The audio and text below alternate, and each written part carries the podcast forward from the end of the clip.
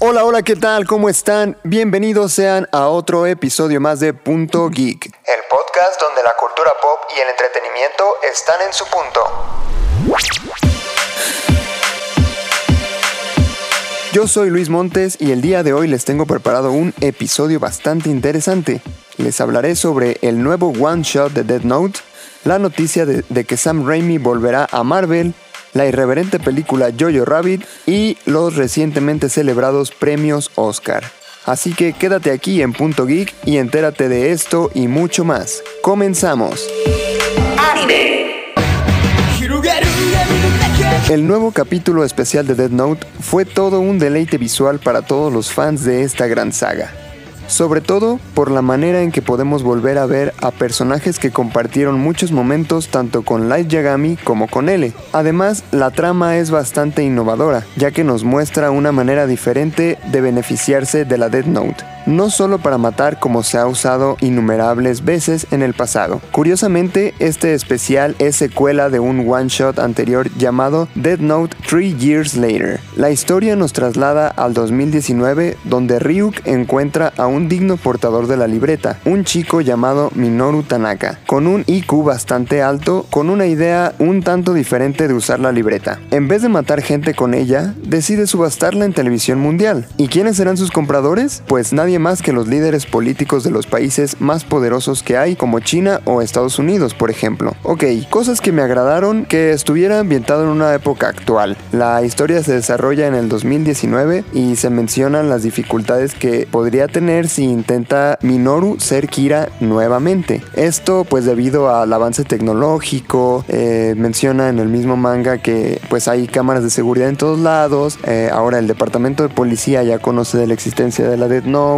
todo este tipo de cosas que dificultan un poco el hecho de que alguien vuelva a usar la Dead Note eh, de manera que lo hizo Light Yagami en el pasado. Eso se me hace chido, o sea, está ambientada 10 años después de, lo que aconteció, al menos en lo que vimos en el, en el anime de Dead Note, y pues eh, tomaron en cuenta los cambios tecnológicos y creo que muy ad hoc. De hecho, la, la libreta es subastada por medio de Twitter. Eh, me encanta, me encanta a mí que en las historias, pues ya sea cualquier anime, película, historieta, lo que sea, tomen en cuenta estos cambios. ¿Por qué? Porque lo sientes más real, lo sientes más, más tangible, vaya, más en tu contexto. Y eso me encanta. El plan de Minoru para usar la Death Note creo que fue muy creativo. Utilizó las herramientas que tenía a su alcance a su favor. Eh, sin embargo, eh, sí me hubiera gustado que hubiera esta acción eh, que sentimos en, en la primera entrega de Death Note respecto a pues que, quién está usando la libreta, cómo lo encuentran, o sea, este, este juego de, gato y el ratón que llega al punto en el que no sabes quién es el gato y quién es el ratón. Sí me hubiera gustado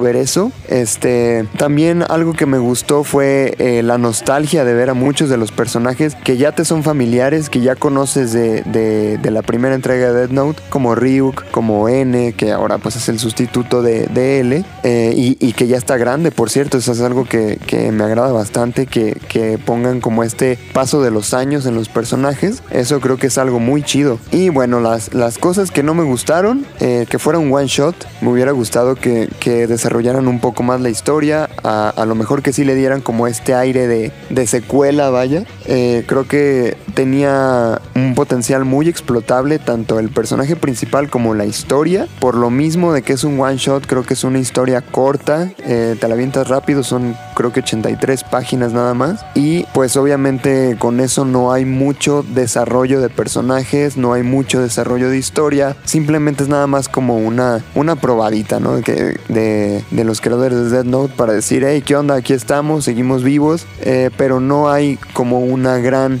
gran historia que, bueno, para hacer un one shot es bastante buena, pero sí me hubiera gustado más ver en acción al protagonista. Y con acción me refiero a verlo utilizando la Dead Note o ver a alguien siquiera utilizando la Dead Note, creo que hubiera sido un plus muy grande. Sin embargo, creo que aún conserva la esencia de Dead Note. Creo que a pesar de que no hubo esta acción eh, dentro de, del manga, sí tiene todavía esta esencia de misterio, esta esencia de, de, la incertidumbre por parte de, las autoridades, de, no saber cómo proceder, de no saber qué hacer o de cómo atrapar a la persona implicada. Pero bueno, eh, independientemente de, que las cosas que me hayan gustado o que no me hayan gustado, yo personalmente recomiendo el manga. Si no lo han leído, lo pueden encontrar en nuestro blog. El link lo pueden encontrar en, en nuestras redes sociales. Ahí está nuestro link para que los conducirá directo al blog.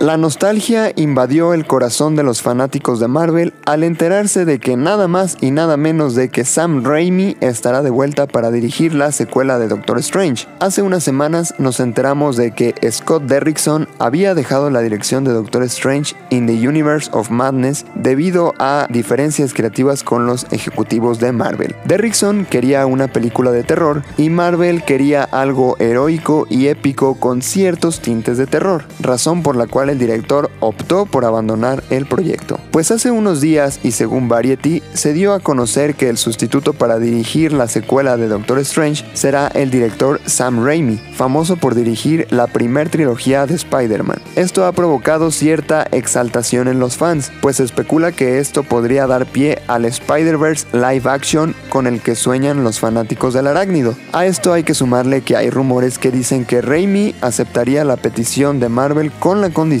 de que le permitieran usar a su Spider-Man y obviamente interpretado por Tobey Maguire. Yo honestamente no creo que un Spider-Verse sea posible, principalmente eh, debido a que Sony no quedó en muy buenos términos ni con Tobey Maguire ni con Andrew Garfield. Entonces por ahí yo creo que hay eh, una imposibilidad por parte de Marvel de realizar un Spider-Verse live action. Aunque la esperanza sigue ahí por parte de los fans y hay señales que pueden indicar que no sería tan imposible, como por ejemplo que en el tráiler de Morbius saliera tal cual en, un graffiti en la pared una imagen de el Spider-Man de Tobey Maguire y también eh, por ejemplo hace unos días salieron unas fotos de, del set de grabación de Morbius en donde se apreciaba un camión que tenía eh, pegado como publicidad en, en uno de sus costados una imagen que decía ¿dónde está Spider-Man? Y abajo el signo de del Daily Bugle, pero eh, con el logo que utilizó Sam Raimi en su primer trilogía. A fin de cuentas, eh, todo lo que se dice de, del Spider-Verse, de que si Sam Raimi va a traer a Tobey Maguire de vuelta, este, de que si ya se están usando los diseños de la primera trilogía, etcétera, es simple especulación de los fans. No hay comunicados oficiales. Yo personalmente creo que no va a haber un Spider-Verse live action como tal, o al menos no con, no con Tobey Maguire y con Andrew Garfield. Lo que sí creo es que unan el universo de Sony con el universo de Marvel, con Disney, eh, porque pues también en el tráiler de Morbius vemos cómo aparece Michael Keaton interpretando al buitre, que también ah, apareció en la, en la película de Spider-Man Homecoming protagonizada por Tom Holland. Entonces, yo creo que sí podría, por ejemplo, aparecer Tom Holland en las películas de Sony, como en Venom 2, como en Morbius, a lo mejor en entregas futuras, y sí creo que pudiera haber eh, a lo mejor una pelea contra los seis siniestros, eso sí lo creo y de hecho me gustaría mucho verlo, pero de ahí a que se haga un Spider-Verse como tal, no, lo siento, yo soy muy fan del arácnido como muchos saben, pero yo no veo eso como una posibilidad, que bueno, ya eh, cada quien tendrá su opinión y eh, pues obviamente si hay un comunicado oficial, lo te enterarás de eso en punto geek. Recuerden que pueden seguirnos en todas nuestras redes sociales donde pueden compartirnos sus opiniones, algunas de ellas incluso puede que las lea yo aquí durante los episodios de Punto Geek. ¿Sabías que actores como Ewan McGregor y Joaquín Phoenix fueron considerados por Marvel para interpretar a Doctor Strange? Estás escuchando Punto Geek.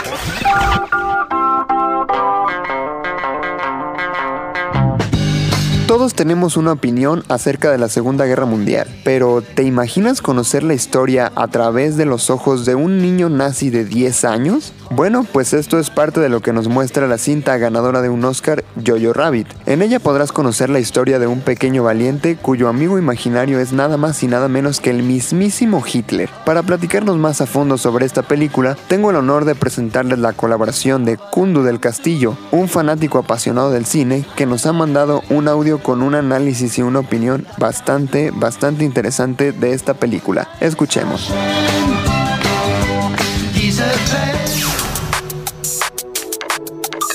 Hola a todos, mi nombre es Kundu del Castillo y voy a platicarles un poquito acerca de la película de Jojo Rabbit.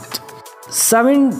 Aún recuerdo cuando vi por primera vez la, la vida es bella de este Roberto Benigni y para un niño impresionable de 12 años o menos, la verdad es que resulta una película bastante fuerte. O sea, tan fuerte que yo creo que para muchos dejó la misma cicatriz sin importar la edad que tenías cuando la viste. Sin embargo, no deja de ser una de las películas más importantes de la temática bélica Segunda Guerra Mundial hasta la fecha. Después creces y comienzas a ver un sinfín de películas que abordan el tema de la Segunda Guerra Mundial. Aceptémoslo. O sea, es un tema que vende, vende muchísimo y es que en un tema como tan escabroso como ese, seguramente hay una cantidad infinita de historias que podemos contar. O sea, hay de todo tipo, hay de acción, dramáticas, históricas, conceptuales. Mira, vaya que si le buscas, hasta hay películas de terror al respecto, ¿no? O sea, incluso de fantasía, ¿no? Hay de, de todo un poco. Pero rara vez encontramos una que en verdad valga la pena recordar. Y a lo que quiero llegar con todo lo anterior es que creo que después de muchísimo tiempo por fin encontrar una película que vale la pena recordar. Y por supuesto me refiero a Jojo Rabbit. Miren que nunca he sido muy partidario de las películas prosemitas. Siempre he dicho que la forma más simple de ganarse un Oscar es, pues de hecho, bastante sencilla, ¿no? O sea, tú quieres un Oscar, lo único que tienes que hacer es una historia donde tu protagonista sea niño, negro, gay, con sida, con cáncer, y luego lo vuelves judío y lo arrojas a la Segunda Guerra Mundial. Y pum, listo. Oscar asegurado, se los prometo. Es un tema que vende y no solo vende, sino que bueno, todos sabemos que la, academia, la academia perdón, este, está controlada por los mismos judíos. Así que cualquier historia del género donde un judío sufra y Estados Unidos gane, pues ya tienes asegurada la atención de todos y pues a lo mejor uno que otro premio. Ahora, ¿Qué quiero decir con todo esto? O sea, ¿a dónde voy con toda esta perorata de los judíos y las películas? Lo que quiero decir es que pese a todo lo anterior, esta película pasará casi instantáneamente a ser un nuevo clásico moderno. O sea, Taika Waititi, el director, nos trae una película que se siente como, como una bocanada de aire fresco en este catálogo infinito de películas sobre el holocausto. Y no solo eso, sino que lo presenta de una manera original y con muchísimo corazón. O sea, ya sé que hasta el momento he dado vueltas para poder decirles simple y llanamente que es una buena película y que es algo que tienen que ver. Pero también es el tipo de película que considero que surte mejor efecto cuando la ves sin ningún tipo de expectativa y sin información de por medio. Es de esas que puedes ver y confiar que el director va a guiarte a ti y a tus emociones por los lugares correctos. O sea, te deja decidir al final si te gustó el viaje o no, pero te trata bien. O sea, realmente lo hace. Habiendo dicho lo anterior, de cualquier forma es mi deber envalentonar a los que todavía tienen dudas de si deben gastar dinero o no en el lujo que es ir al cine. Y mi respuesta es sí, por supuesto. No, es más, por favor, vayan y háganlo les aseguro que va a ser una experiencia muy buena en general.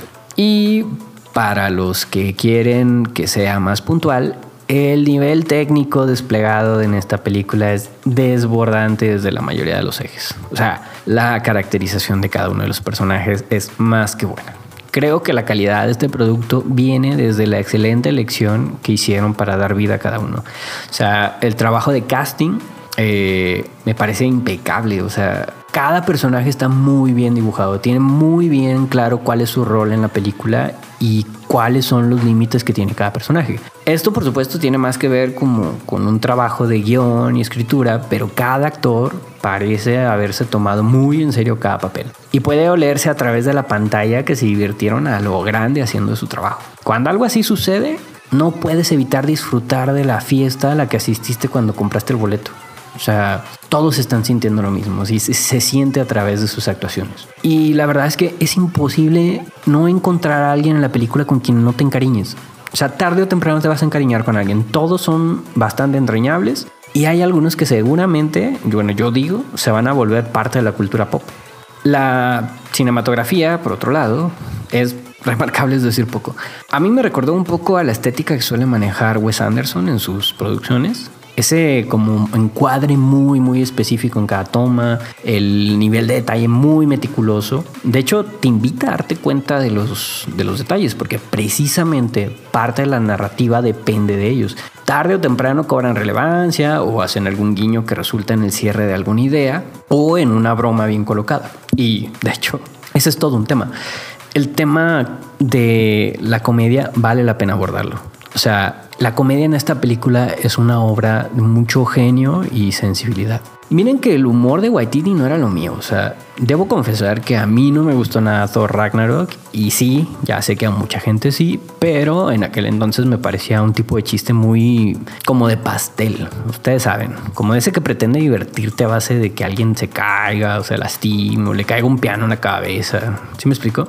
Pero es justo gracias a ese detalle que disfruté tanto esta película una parte de mí estaba de alguna manera predispuesta a ver un despliegue de bromas tipo los Looney Tunes, que era lo propio del director hasta ahorita, pero no. Debo decir que lo que me encontré fue una auténtica maravilla con un guion dirigido a hacerte sentir emociones, no solamente hacerte reír. Y ese es el punto. Hay una gran diferencia entre divertirte y hacerte sentir feliz e hilarante con lo que estás viendo en la pantalla. Para los segundos se necesita una buena dosis de inteligencia, tanto de quien cuenta la historia como también tú como audiencia. La película te hace sentir cosas, y es lo que creo que la hace algo muy valiosa para cualquier biblioteca. El arte se trata de causar algún tipo de emoción en tu espectador y me resulta sorprendente la cantidad de cosas que esta película te hace sentir. Si me lo preguntan, yo creo que el hecho de que la cataloguen como una comedia está muy errado. O sea, a decir verdad, pues es una película bastante seria, con una temática igual. De hecho, bastante oscura. Te coloca de un lado de la guerra que bien podría haber sido otra película como El niño de la pijama de rayas, ¿no? Pero no, esta historia está contada a través de situaciones que te divierten, pero todas con una intención y un mensaje más grande. O sea, yo diría que es una película muy seria que te hace reír, pero no una comedia, definitivamente no.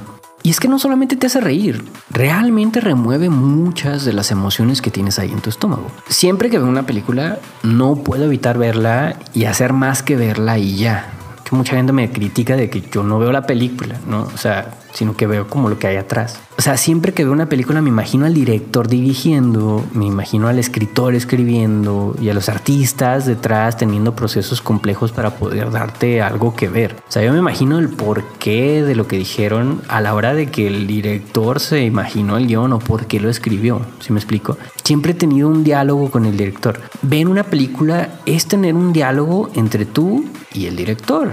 A veces esos diálogos suelen ser muy aburridos, a veces entretenidos y a veces muy nutritivos. Y la conversación que tuve con Taika Waititi fue una de esas pláticas donde neta disfrutas cada momento y quieres preguntar más. Debo decir que la impresión que tenía de este hombre ha cambiado por completo. O sea, ahora tiene mi respeto. Y bueno, ya sé que toda buena reseña debe también contener cierta cantidad de advertencias o puntos negativos.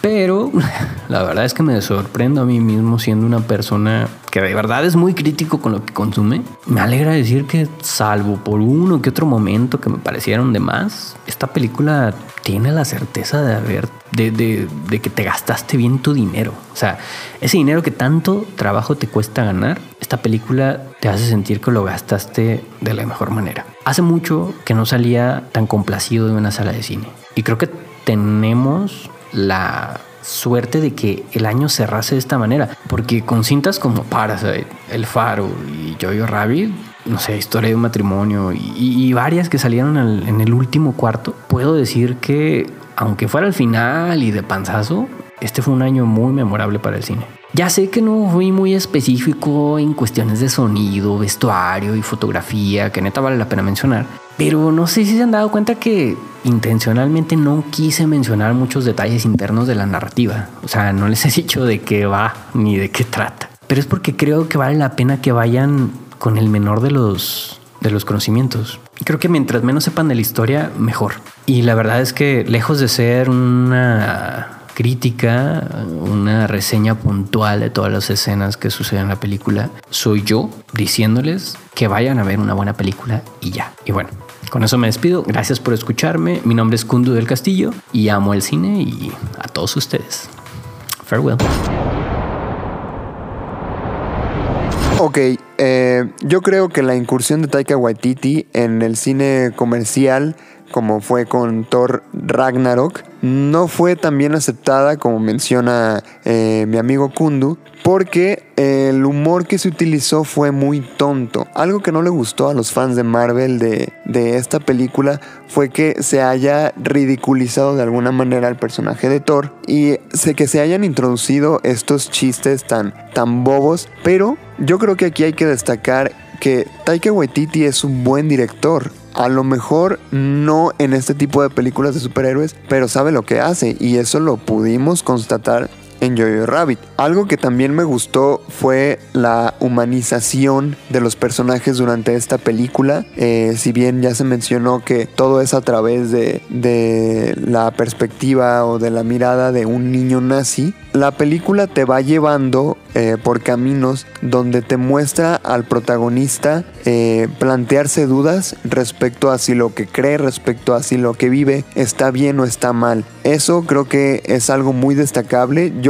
la verdad es que no les voy a platicar más para no spoilear la, película, pero eh, sí es algo muy destacable y creo que es un trabajo muy bien hecho en ese aspecto. Eh, con el perdón de Kundu que no, que no quería como dar más detalles respecto a la película para invitar al público a verla. Eh, yo sí quiero eh, resaltar algo que a mí me pareció muy importante y fue la sátira y la ridiculización que, hace la película respecto a, a seguir a un líder ciegamente. O sea, yo creo que eso queda muy bien plasmado en la película. Eh, te da a entender que precisamente eh, no, no lo ve como una burla, una burla como tal, sino que es precisamente eh, destacar este hecho de que seguir a un líder político, seguir a un líder religioso ciegamente y sin cuestionarte nada al respecto, tiende a ser eh, bastante ridículo y la sátira que hace al respecto es muy buena. Yo, yo por eso creo que es una película bastante buena. Aparte, como lo mencionó Kundu, eh, no diría que es una comedia como tal. Es una, es una película de algo serio, de, de, un hecho histórico que fue muy fuerte para la historia de la humanidad, pero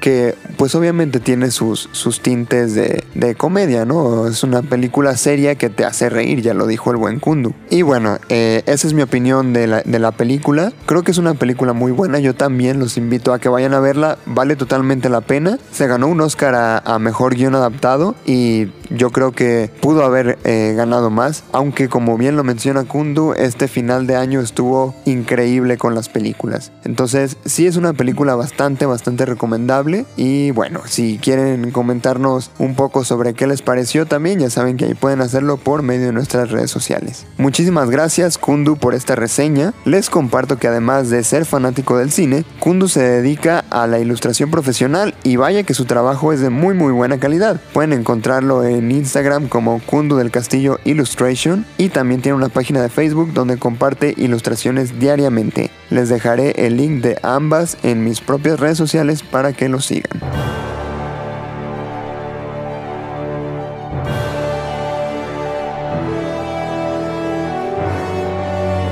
El pasado 9 de febrero se celebró en el Teatro Dolby de Hollywood la edición número 92 de los premios a lo mejor del cine, los Oscar. Un evento que sin duda cada año da de qué hablar y reúne a las mayores estrellas del cine en un solo lugar para una noche gloriosa. Pues este año no fue la excepción, y definitivamente esta premiación ha dado de qué hablar, pues no todo el mundo quedó conforme, como era de esperarse. Primero sorprendió el hecho de que Toy Story 4 ganara un Oscar a Mejor Animación, siendo que la producción española Klaus era una de las que se postulaba como favoritas por su animación 2D con retoque digital que parecía 3D.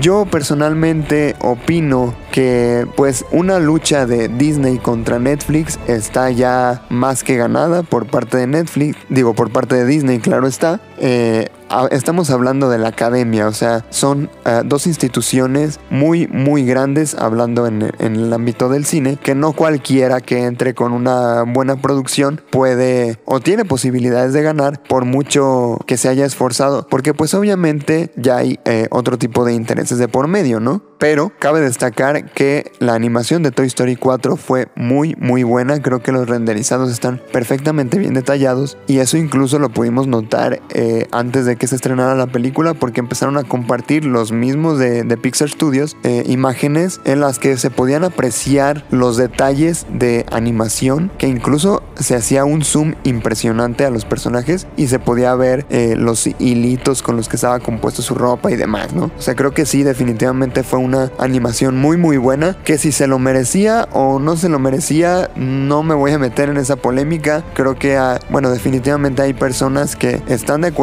con que se haya ganado el Oscar y otras que opinan que no se lo tenía que ganar. Pero bueno creo que ni a mí eh, ni a los que nos están escuchando o no sé nos toca decidir eso. A fin de cuentas Toy Story ya se llevó el Oscar y bueno pues bien que mal ahí está. Mucho se habló de que Billie Eilish, la cantante de 18 años que acaba de arrasar con los Grammys, tendría una presentación en los Oscar. Y así fue, interpretó un cover de la canción de los Beatles, Yesterday. A mí en lo personal no me disgustó, eh, de hecho yo no la vi como tal, yo la estaba escuchando y, no sabía que era Billie Eilish. Cuando escuché la canción dije, ah mira, suena, suena bastante bien que una mujer esté cantando esa canción. A mí en lo personal me gustó, digo, eso es una opinión nada más. Eh, sin embargo también sé de gente que, que no le gustó para nada, pero pues digo, a, fin de cuentas es cuestión de gustos, ¿no? E, esta persona que me comentaba que, no, ¿cómo es posible que hayan dejado que, que Billie Eilish cantara esa canción y le hizo pedazos y demás? Es tremendamente fanática de los Beatles, así que eh, creo que una opinión así como que imparcial no había por ahí, pero bueno, como digo, es, es cuestión de, gustos nada más, ¿no? Entonces, eh, ahora, si, si me preguntan, eh, claro que, que, me gustó la, la interpretación de Billie Eilish, pero bueno, comparada con la de Eminem, que se paró a interpretar el tema de 8 Mile, viejo, o sea, eso, aparte de que, de que nos hizo recordar nuestra infancia a muchos que, que escuchábamos a, Eminem cuando éramos más jóvenes, fue increíble. Y digo, el hecho de, de, de tú pararte a interpretar una canción enfrente de miles de personas que aparte son súper, súper famosísimos y que todavía se pongan de pie a aplaudirte, puff, eso es impensable. O sea, a mí eh, que me pasara algo así, me desmayo en el escenario antes de cantar. Y, y eso que él, él creo que lo, lo, lo, recibió muy bien, como todo un artista, como el gran artista que es Eminem, con toda la trayectoria que tiene. Y bueno, creo que musicalmente, definitivamente yo diría que él se llevó la noche. Volviendo a las premiaciones, ¿se acuerdan que Scarlett Johansson estaba nominada a Mejor Actriz y Mejor Actriz de Reparto? Pues no ganó ninguno. El Oscar a Mejor Actriz se lo llevó Renée Zellweger con su interpretación en Judy, mientras que Laura Dern se coronó como Mejor Actriz de Reparto por su papel en Historia de un matrimonio. La verdad me pesó que Scarlett Johansson no se hubiera llevado ningún Oscar, pero con eh, eh, Laura Dern llevándose el Oscar a, Mejor Actriz de, de reparto, honestamente no podría estar más de acuerdo. Si vieron Historia de un matrimonio, estarán de acuerdo conmigo con que ella tuvo un papel impresionante en personificando a la abogada que defendía a la protagonista, que precisamente era Scarlett Johansson. No inventes, o sea, su interpretación a mí me pareció fabulosa. Cada que salía se me hacía un nudo en el estómago del coraje de verla porque decía, esta vieja, que bueno, eh, de verdad te hacía, te hacía creer lo que estaba interpretando, ¿no? Creo que eso es algo fundamental en, en, una película, que un actor te haga sentir algo así, de verdad es algo destacable y por lo mismo creo que sí se merecía ganar el Oscar. Y hablando de merecedores a la estatuilla, Joaquín Phoenix ganó su primer Oscar a Mejor Actor por su maravillosa interpretación del Joker. Definitivamente el favorito de muchos, con un papel arriesgado, dado que es bien sabido que la academia no es muy fan de las películas basadas en cómics. Sin embargo, Joaquín Phoenix no les dejó opción y es que verdaderamente fue una interpretación merecedora de Oscar mínimo. O sea, eh, y hablando de la película del Joker, incluso si tú quitas al Joker de la trama y hablas de una persona común y corriente que se vuelve un criminal por esas circunstancias, vaya que sigue siendo una película increíble. Y Joaquín Phoenix le da un toque bastante impresionante. O sea, su adaptación, su personificación, eh, eh, su forma de verse físicamente, eh, lo que te transmite interpretando al Joker, creo que es algo fabuloso. Y por supuesto que se, que se merecía el Oscar. Aunque de las 11 nominaciones que tenía la película, solamente se llevó dos, creo que a mejor actor estaba más que merecido que se llevara un Oscar ese actorazo que es Joaquín Phoenix. Me sorprende que sea el primero de su carrera porque la verdad es un actor impresionante, pero bueno, merecido estaba. Cabe señalar que, eh, pues como dije, esa no fue la única estatuilla que se llevó la película de Joker. También se llevó un Oscar a Mejor Banda Sonora gracias al increíble trabajo y talento de la compositora Hildur Gudnadotir, que apellido tan peculiar, creo que es ruso por allá, quien, quien dedicó su logro a todas las mujeres. Eh, definitivamente creo que es algo destacable. Eh, hay pocas mujeres que han, que han ganado Oscars en esa categoría, pero vaya, su trabajo fue increíble y, es una gran compositora que tiene un talento bastante destacable, ¿no? Hablando de, de, arrasar, que, que, Joker se creía que iba a arrasar con los Oscars, pero bueno, de las 11 nominaciones solamente se llevó dos. También se creía que en 1917 iba a ganar en la gran mayoría de las nominaciones, sin embargo se llevó solamente 3 de las 10 estatuillas a las que estaba nominada. Una de esas 3, dicho sea de paso, era la de efectos especiales, categoría a la que estaba nominada también Avengers Endgame y la última entrega de Star Wars, que pues las dos se fueron con las manos vacías de los premios, pero bueno, independientemente del fanatismo que uno pueda tener hacia una u otra franquicia, creo que es importante señalar que, eh, y de, forma totalmente imparcial, que hubo películas mucho mejores este año, ni modo, con el dolor en el corazón que me da a mí, que soy Marvelita de corazón y seguidor de Star Wars, pues bueno, hay que admitir cuando, cuando hay películas mejores, ¿no? Y, y, sin embargo, a pesar de que fueron buenas películas, sí hubo eh, mejores que tenían todo el derecho de, de llevarse el Oscar. Quien sí sorprendió a todos fue Bong Joon-ho por su película Parásitos que se llevó nada más y nada menos que cuatro estatuillas, ganadora de mejor guion original, mejor película extranjera, mejor director y mejor película. Definitivamente rompió paradigmas e hizo historia, pues es la primera vez que una película surcoreana se lleva la gloria en las premiaciones de la Academia. Sin duda una noche llena de emoción y sobre todo sorpresas que dejó a más de alguno con la boca abierta y que al menos a mí me deja con muchas expectativas sobre las películas de este año. He oído muchos comentarios que mencionan que, que Parásitos no se merecía el Oscar, bla bla. Yo creo que fue una muy buena película. Para ser una película extranjera surcoreana, me pareció muy buena. Lo comenté ya en, en algún otro episodio de podcast que era muy interesante que una película surcoreana llegara a América. La vi, me gustó. Yo creo que sí se merecía eh, los Oscar que se ganó. Hay gente que opina que no. Bueno, es, eh, es arte a fin de cuentas y el arte tiene muchas interpretaciones y por lo tanto hay quien le gusta y quien no le gusta. Eh, yo es una película que, recomiendo ampliamente. Si, si no te gusta la historia, pues bueno, eh, al menos no se puede decir que es una mala película como tal, porque eh, pues sí está interesante. La historia está original, independientemente de si crees que es buena o no. Creo que es algo que no se había visto antes. Pero bueno, pues a fin de cuentas, pues termina siendo cuestión de gustos, ¿no? Dicen en las redes sociales, nos comenta Yajaira Irigoyen en Facebook. Cada premiación fue bien merecida. Hildur Gudnadotir ganando a mejor banda sonora fue lo que más me emocionó. Edgar Alcántar dice: Estoy muy molesto porque no ganó Scarlett Johansson. Bueno, ya llegará. Te entiendo, amigo. La verdad es que yo también quería que, ganara Scarlett en, en, alguna de sus dos nominaciones. De hecho, pensé que se las iba a llevar. Qué pena que no fue así. Edenise Yepes también nos comenta: Sigo indignada en que haya vuelto a ganar Disney en película animada cuando todo mundo sabemos que era la peorcita de la categoría, incluso en los aplausos se notó. Pero bueno, llegará el día en que se pueda premiar algún otro estudio porque se están haciendo cosas increíbles, a menos que Disney compre todo y en vez de planeta Tierra vivamos en planeta Disney. Sí, la verdad es que creo que no sería algo tan descabellado pensar eso, pero eh, pues también creo que, como dice ese Denise, hay gran talento en, en animación y por supuesto estaría súper genial que alguien más se llevara el Oscar a Mejor Animación en un futuro.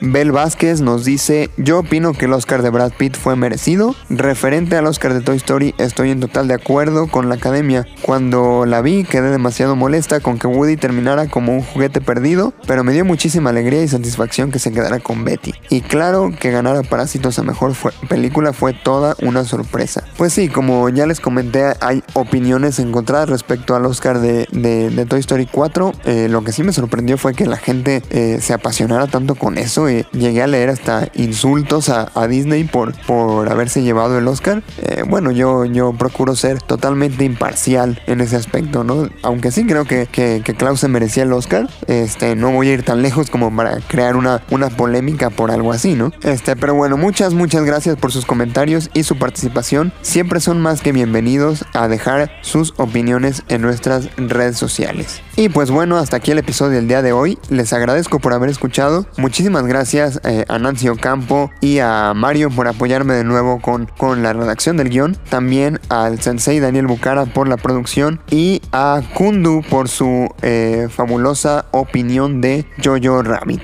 Eh, saben que pueden encontrarnos en nuestras redes sociales, en Facebook como punto geek oficial, en Instagram como punto guion bajo geek guion bajo oficial y en Twitter como punto guion bajo geek. Me despido, yo soy Luis Montes y nos escuchamos la próxima vez aquí en Punto Geek.